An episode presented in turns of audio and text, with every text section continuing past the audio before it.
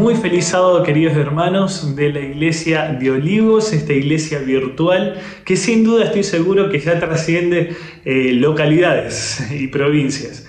Eh, estoy feliz de que podamos eh, compartir el mensaje de Dios en esta mañana. Quizás en otras condiciones podríamos estar en la iglesia, pero hoy nuevamente estamos alabando el nombre de Dios desde nuestros hogares.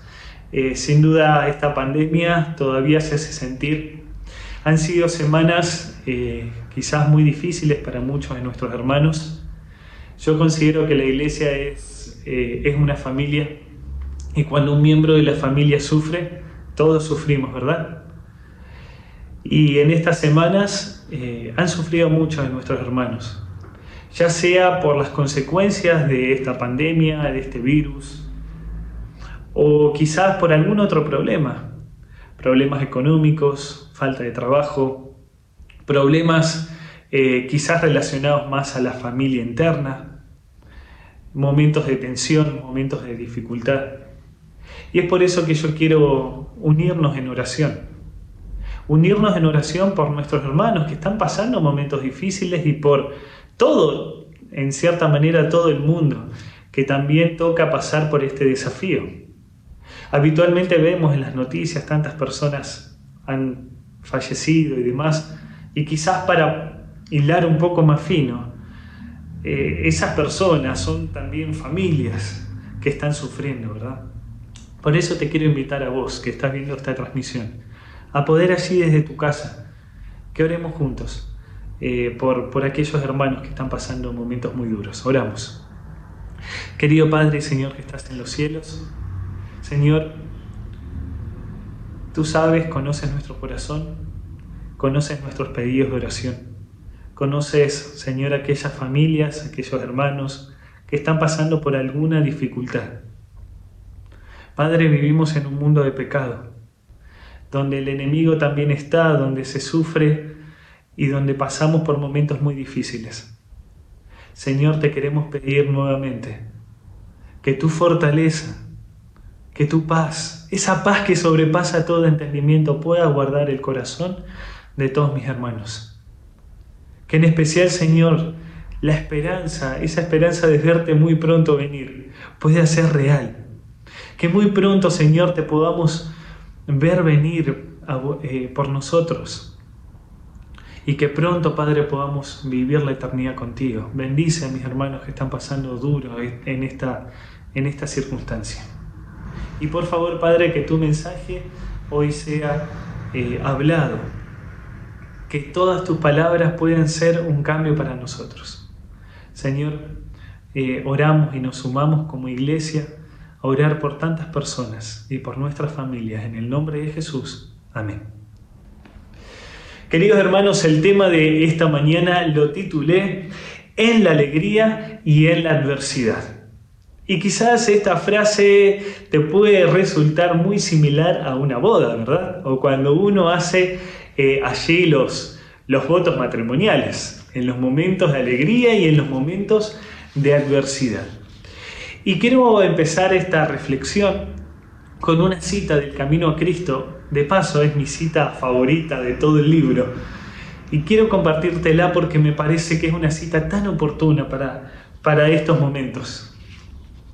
Cuando los hombres van a su trabajo o están orando, cuando se acuestan por la noche o se levantan por la mañana, cuando rico se sacia en su palacio o el pobre reúne a sus hijos en su escasa mesa. El Padre Celestial vigila tiernamente a todos. No se derraman lágrimas sin que Él lo note. No hay sonrisa que para él pase inadvertida. Qué cita tan importante. Una cita que nos muestra quién es Dios, ¿verdad? Una cita que nos muestra dónde está Dios. ¿Dónde está Dios cuando reímos? ¿Dónde está Dios cuando lloramos? ¿Dónde está Dios cuando abunda? ¿Y dónde está Dios cuando falta? Está en el mismo lugar, siempre estuvo. ¿Cómo entendemos esto que Dios tiene un cuidado por sus criaturas, un Dios que tiene cuidado por sus hijos. ¿Cómo entendemos el cuidado de Dios en ambos momentos?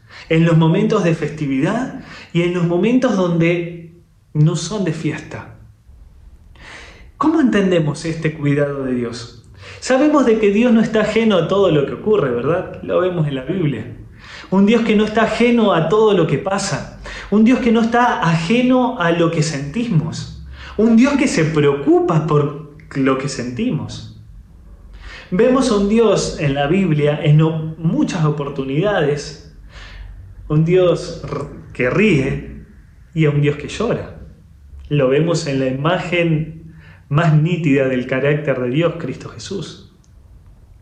Un Dios que ríe y un Dios que llora, y me lo imagino en, esas, en esos momentos, y me lo imagino incluso en muchos momentos que pasamos hoy. Un Dios que tiene la disponibilidad, un Dios que tiene la disposición divina de poder intervenir en las circunstancias. No es un Dios ajeno, hermano. Quizás a veces el diablo nos ha metido este chip por durante años. Que Dios está allá arriba y no se ocupa ni se preocupa. Pero Dios tiene el antídoto contra el mal. Dios tiene el antídoto contra el mal. Y eso es lo más lindo. Y no rehúsa ayudarnos. No es un Dios que está lejos, es un Dios cercano. Es por eso que en esta mañana quiero que recordemos, porque las historias que vamos a mencionar las conocemos. Quiero que podamos traer a la memoria dos historias bíblicas. Quizás te puedan resultar un poco antagónicas las dos ocurren en, el mismo, eh, en, la misma ciudad. Las dos tienen por centro a Cristo. Y vamos a hablar de su ministerio público. Pero una en un momento muy diferente a la otra. Y vamos a intentar sacar reflexiones de, estas dos historias. De paso, estas dos historias están basadas en obviamente en la Biblia, y también eh, recurrí allí al deseo de todas las gentes. Aquí es eh, la inspiración nos, nos abre un poco más el panorama y podemos ver detalles que quizás eh, se nos pueden pasar desapercibidos al leer la Biblia. Por eso vamos a ir a la primera historia. Una historia de fiesta. Vamos a ir a Juan capítulo 2. Juan capítulo 2. Y allí encontramos eh, esta historia eh, de felicidad. Una boda. ¿Y cuál es el ambiente general, general de una boda? Es un momento de alegría, un momento donde, eh, donde todo parece feliz, ¿verdad? Donde todo está en su lugar, donde los detalles están puestos donde absolutamente todo ya está preparado. Jesús no comienza su ministerio público en el Sanedrín o en alguna eh, otra reunión más formal o protocolar. Jesús empieza su ministerio público en una reunión familiar, en un momento de alegría. Y allí tenemos el capítulo 2, el versículo 1, dice, el tercer día se celebraron unas bodas en Cana de Galilea, y estaba allí la madre de Jesús. Allí empieza su ministerio público, Jesús asiste a esta boda. De paso, el deseo de toda la gente nos dice que estaba allí María, la mamá de Jesús, que lo estaba esperando porque hace un montón de tiempo no lo veía y que en su corazón también estaba angustiada porque su hijo estaba lejos, pero entendía su misión, o entendía su misión. En este momento de festividad María estaba ayudando a la familia, porque de paso eran familiares de María y José, aquellos que, iban a estar eh, preparando la boda, incluso casándose. Y allí estaba Jesús. María estaba preparada para verlo. Pero dice que al verlo María se da cuenta de que el rostro de Jesús había cambiado. Jesús venía en los capítulos quizás anteriores, vemos que Jesús pasa por el momento de la tentación, un momento de suma prueba. Y Jesús, el rostro de Jesús denotaba esa evidencia. una evidencia de haber estado en el desierto.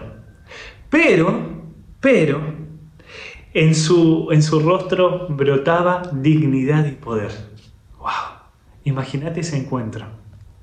Imagínate estando en esta fiesta. Y en eso llega Jesús, a quien muchos ya habían escuchado hablar.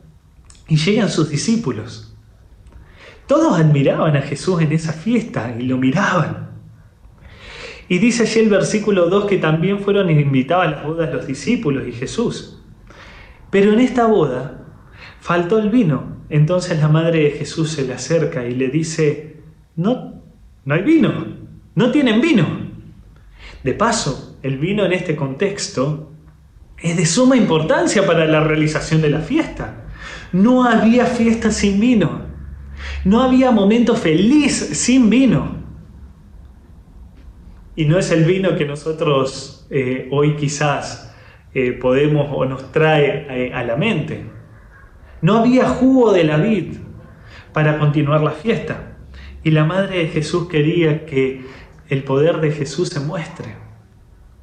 María quería que Jesús se muestre públicamente.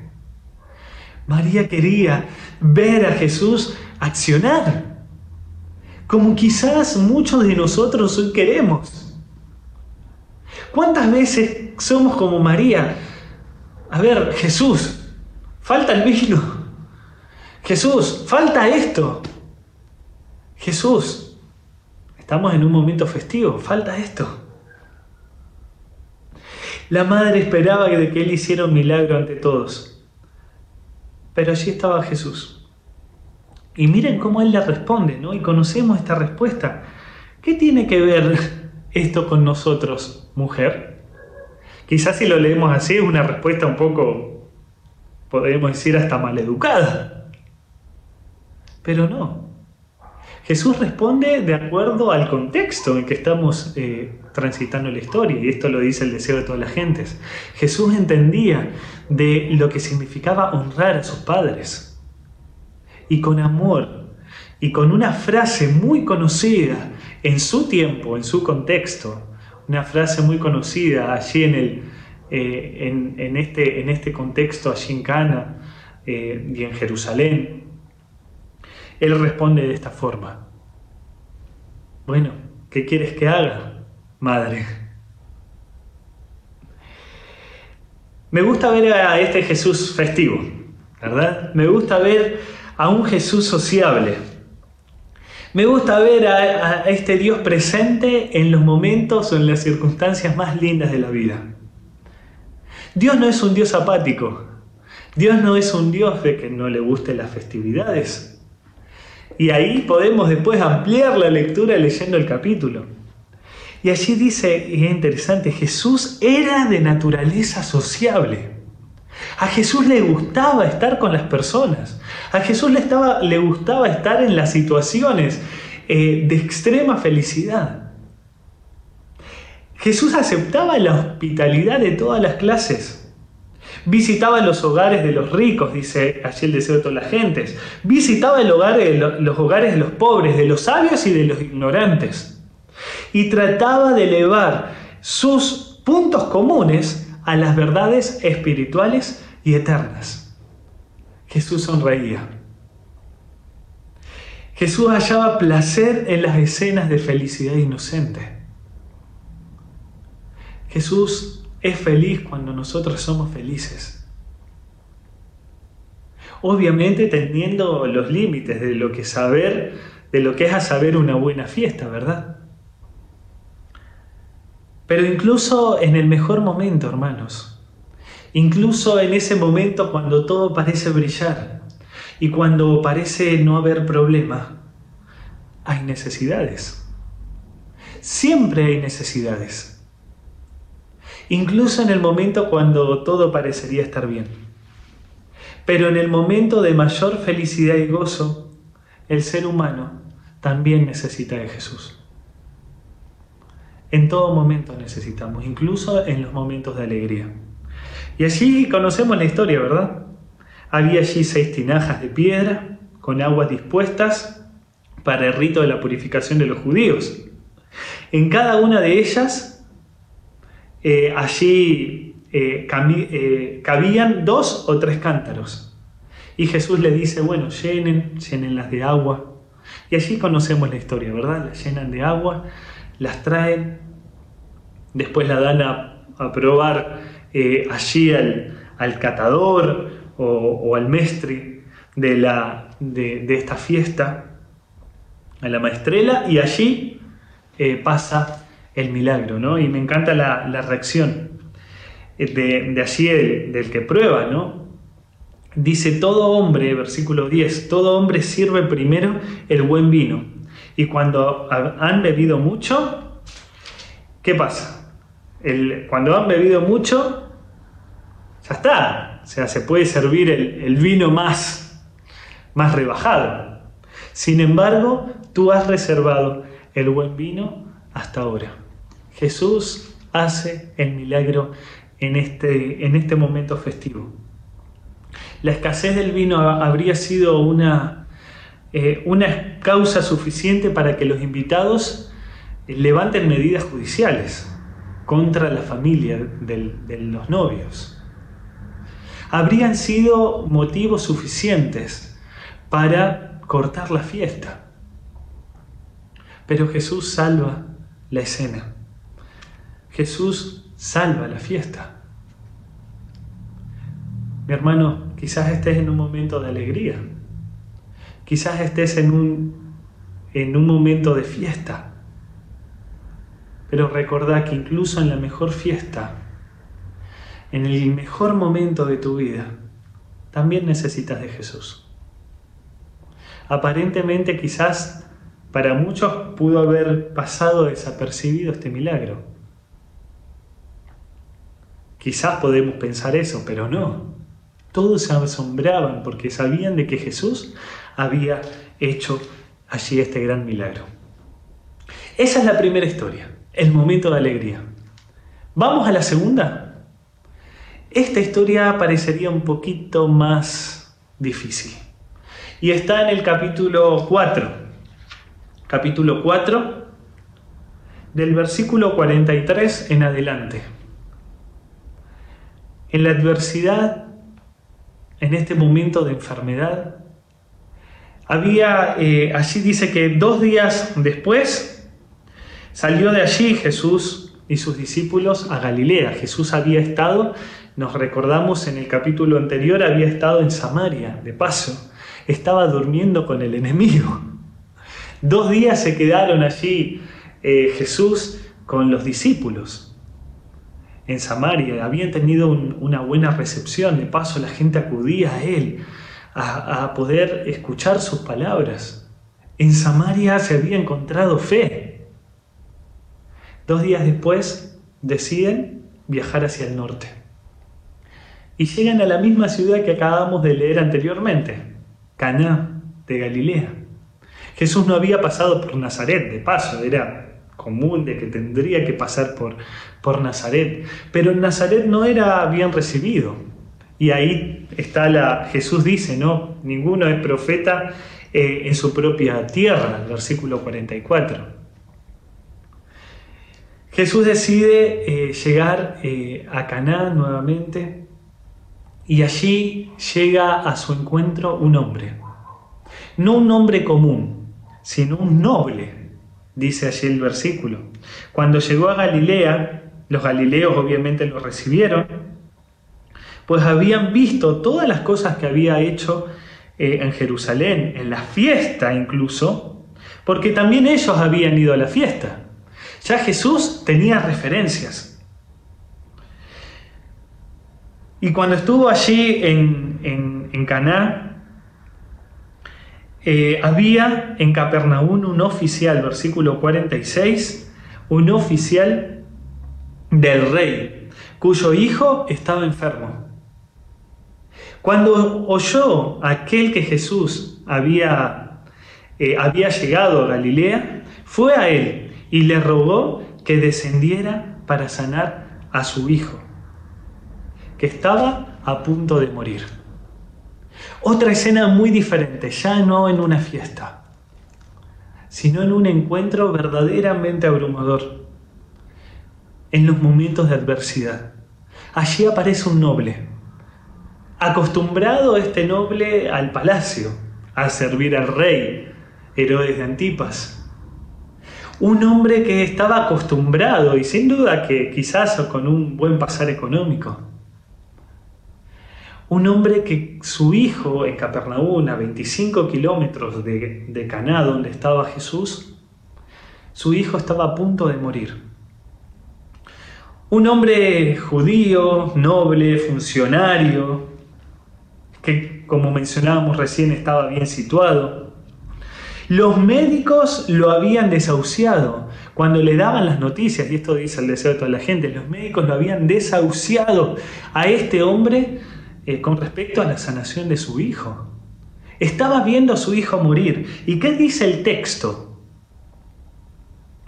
Fue eh, allí este, este noble hacia Jesús. Cuando oyó que Jesús estaba en Galilea, él fue.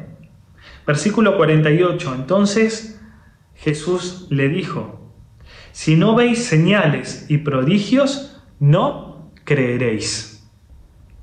Eso le dice Jesús. Y de paso, ¿por qué Jesús dice estas palabras? Aquel hombre tan necesitado. Si leemos eh, el deseado de todas las gentes, vemos allí que este hombre estaba con muchas dudas. Este hombre no estaba seguro si Jesús era el Mesías.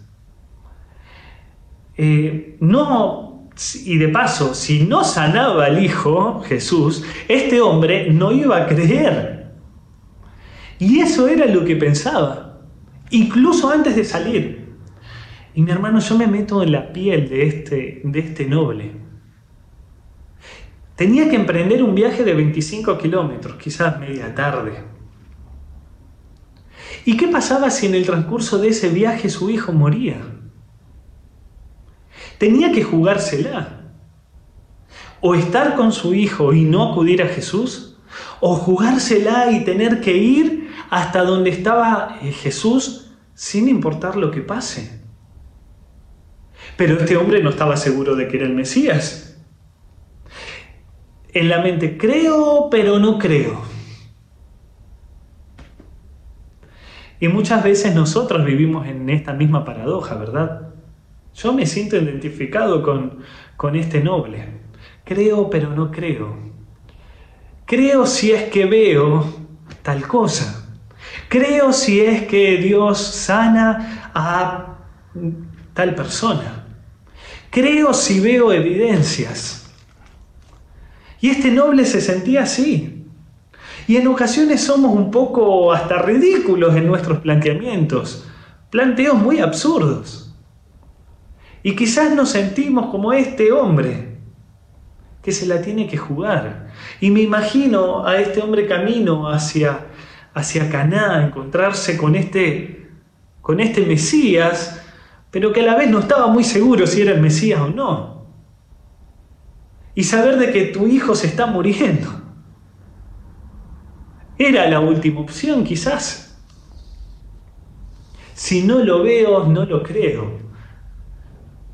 Y con todas estas dudas se acercó y Jesús, conociendo su corazón, le dice estas palabras, las que acabamos de leer eh, allí. las, las palabras tan justas y tan oportunas que hicieron un cambio en la mentalidad de este noble. Allí teníamos el versículo, eh, el versículo 48 eh, que le decía, si no veis señales y prodigios, no creeréis. En otras palabras, le está dando, de paso si investigamos un poco más eh, esta frase, Jesús está haciendo una doble negación una doble negación. Nunca jamás creeréis. O sea, si no ves este milagro, nunca más vas a, vas a creer. En otras palabras, es una amonestación para este noble. Es una amonestación eh, para él.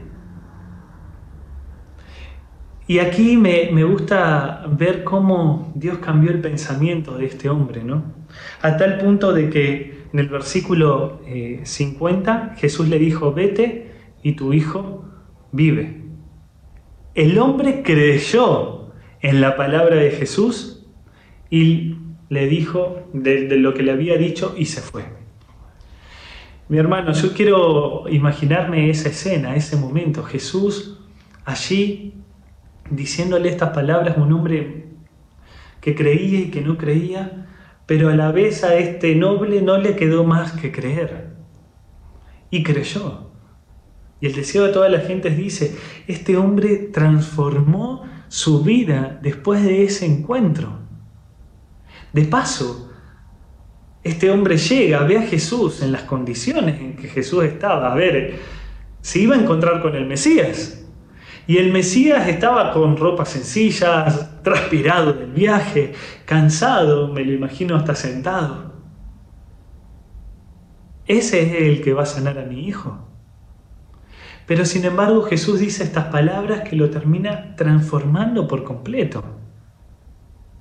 Se termina dando cuenta, se termina dando cuenta de que había que creer. Y allí Jesús le dice, vete solo. Jesús podría haber ido con él. Sí, sin duda. Jesús podría haber ido con él. Pero no lo hizo. El Padre necesitaba que Jesús no vaya. Porque de paso dice de que este hombre se marcha y se marcha renovado. Se, marcha con otra mentalidad con la que había llegado. Se marcha, con, se marcha con paz, con seguridad, con confianza de que su hijo iba a, eh, iba a vivir. Creyó en la palabra de Jesús. Creyó en lo que Jesús le estaba diciendo. Y allí ocurrió el doble milagro. Allí ocurrió la sanación de su hijo. Sin duda que también se conoció el milagro de Jesús eh, allí en Capernaum. De paso, ese milagro a Jesús le sirve para luego poder llegar a, a muchas otras personas. Pero también obró un poder transformador en la mente de este noble. Este noble confió plenamente en Dios, a tal punto de entregar su causa a Él. Y de paso dice que este, este noble se demoró. Si ustedes siguen leyendo la historia, este noble se demora en llegar. Y yo pensaba, digo, wow, o sea, tenés que ir a corroborar el milagro. O sea, yo haría eso, saldría corriendo a ver a mi hijo, a ver si mi hijo vive. Pero no, dice que estas palabras de Jesús fueron tan transformadoras, ese encuentro con Dios transformó su cabeza por completo, a tal punto que se demora a propósito, a tal punto que tarda más tiempo en llegar, porque iba con paz y porque confiaba que su hijo iba a sanar. Confiaba en que su hijo ya estaba sano desde que Jesús pronuncia esas palabras. Creer creer en los momentos más difíciles, creer en, en esos momentos de adversidad, independientemente de cuál sea la solución. Este noble creyó, este noble, noble confió. En medio del dolor Jesús lo vuelve a hacer. Querido hermano, parecen dos historias muy distintas, ¿verdad? Parecen dos historias totalmente diferentes en circunstancia.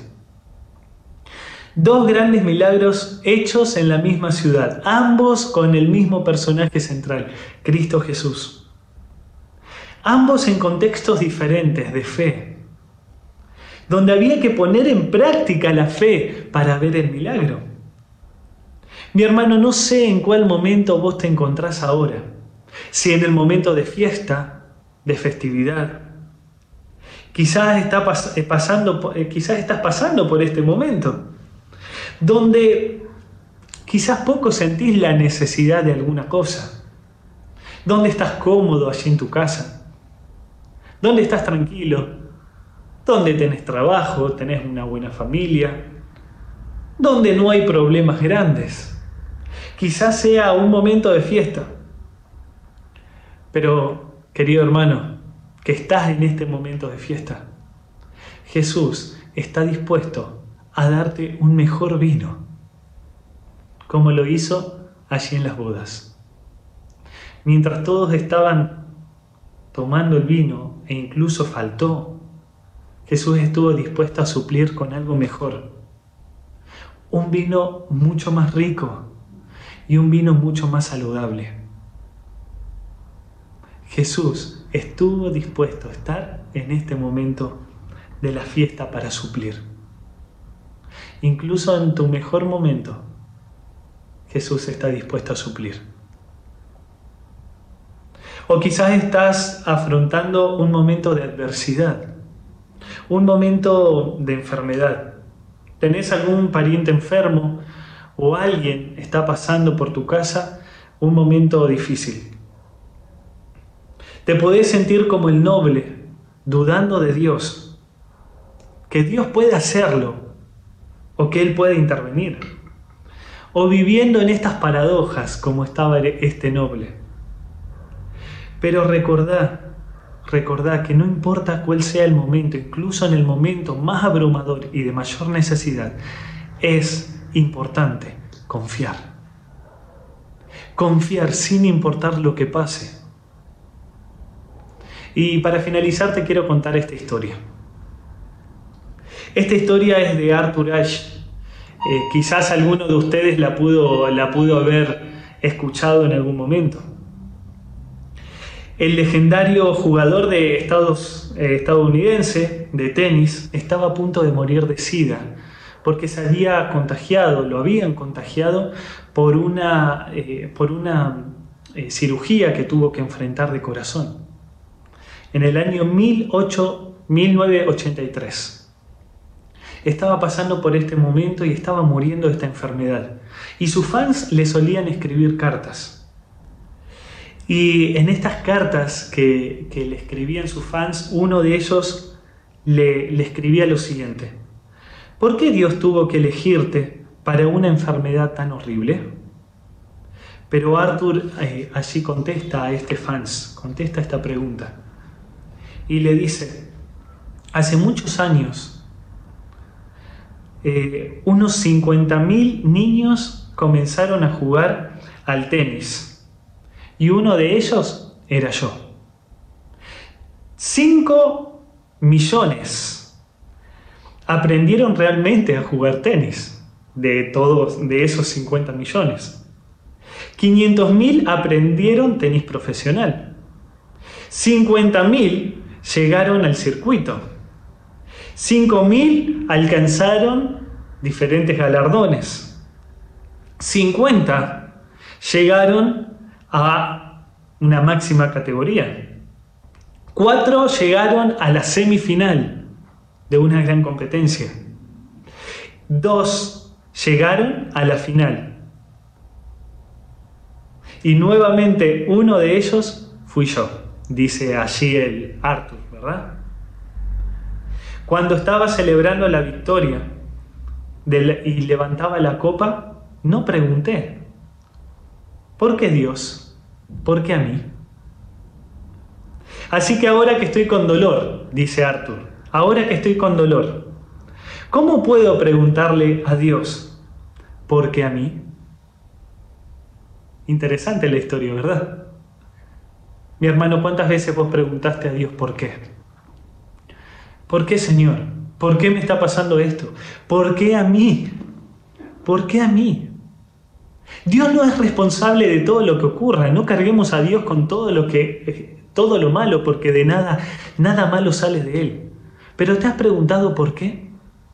¿Te lo has preguntado? ¿Por qué, Señor? ¿Por qué me toca pasar por el sufrimiento? Y yo recuerdo eh, un versículo, que quizás es eh, un versículo muy conocido por, por los jóvenes, ¿verdad? Este versículo eh, que, que se encuentra en Romanos, en Romanos capítulo 14, versículo 8, que dice, a menos que vivamos o muramos, del Señor somos. No importa lo que pase, No importa todo lo que pueda estar pasando o en qué circunstancias nos podamos encontrar. Ojalá que nuestra actitud sea la siguiente. Señor, soy tuyo. En este mundo es un desastre. A veces hay fiesta, otras veces hay tristeza. Señor, no importa por qué circunstancia esté pasando. Este mundo está enfermo, sí, pero estamos juntos en esto. Yo soy tuyo, pase lo que pase, en la alegría o en la tristeza, cuando todo sonríe o cuando todo llora. Mi hermano, tengamos confianza, independientemente de qué momento estemos pasando. Que el Señor nos bendiga y que sin duda, no importa el momento, Jesús sigue siendo el mismo. No importa que tuvimos que haber pasado por el valle del sufrimiento, Jesús sigue siendo el mismo. Y quizás estamos en la fiesta, Jesús sigue siendo el mismo. Oramos juntos. Querido y buen Dios y Padre, Señor, gracias porque eres un Dios presente en todas las circunstancias. Gracias, Señor, porque eres un, un Dios presente en una fiesta, cuando todo parece bien. Pero también gracias, Señor, porque eres un Dios presente en la enfermedad. Querido Dios, ayúdanos a confiar en ti. Ayúdanos a entender de que no todo lo malo que gira en este mundo eh, es, es sin duda viene de ti, al contrario. Pero ayúdanos a enfrentar incluso todas estas malas circunstancias con la plena seguridad de que tú estás con nosotros. Y si tenemos que decir que perezca, si perezco que perezca, o a menos que vivamos o muramos, si tenemos que decir eso, Señor, que por favor nos des la confianza y la seguridad para poder enfrentar esta vida de esa manera. Danos esta actitud, danos fe, danos confianza, como se la diste a aquel noble, como se la diste a todas estas personas en esa gran fiesta. En tus manos nos encomendamos, en el nombre de Jesús. Amén.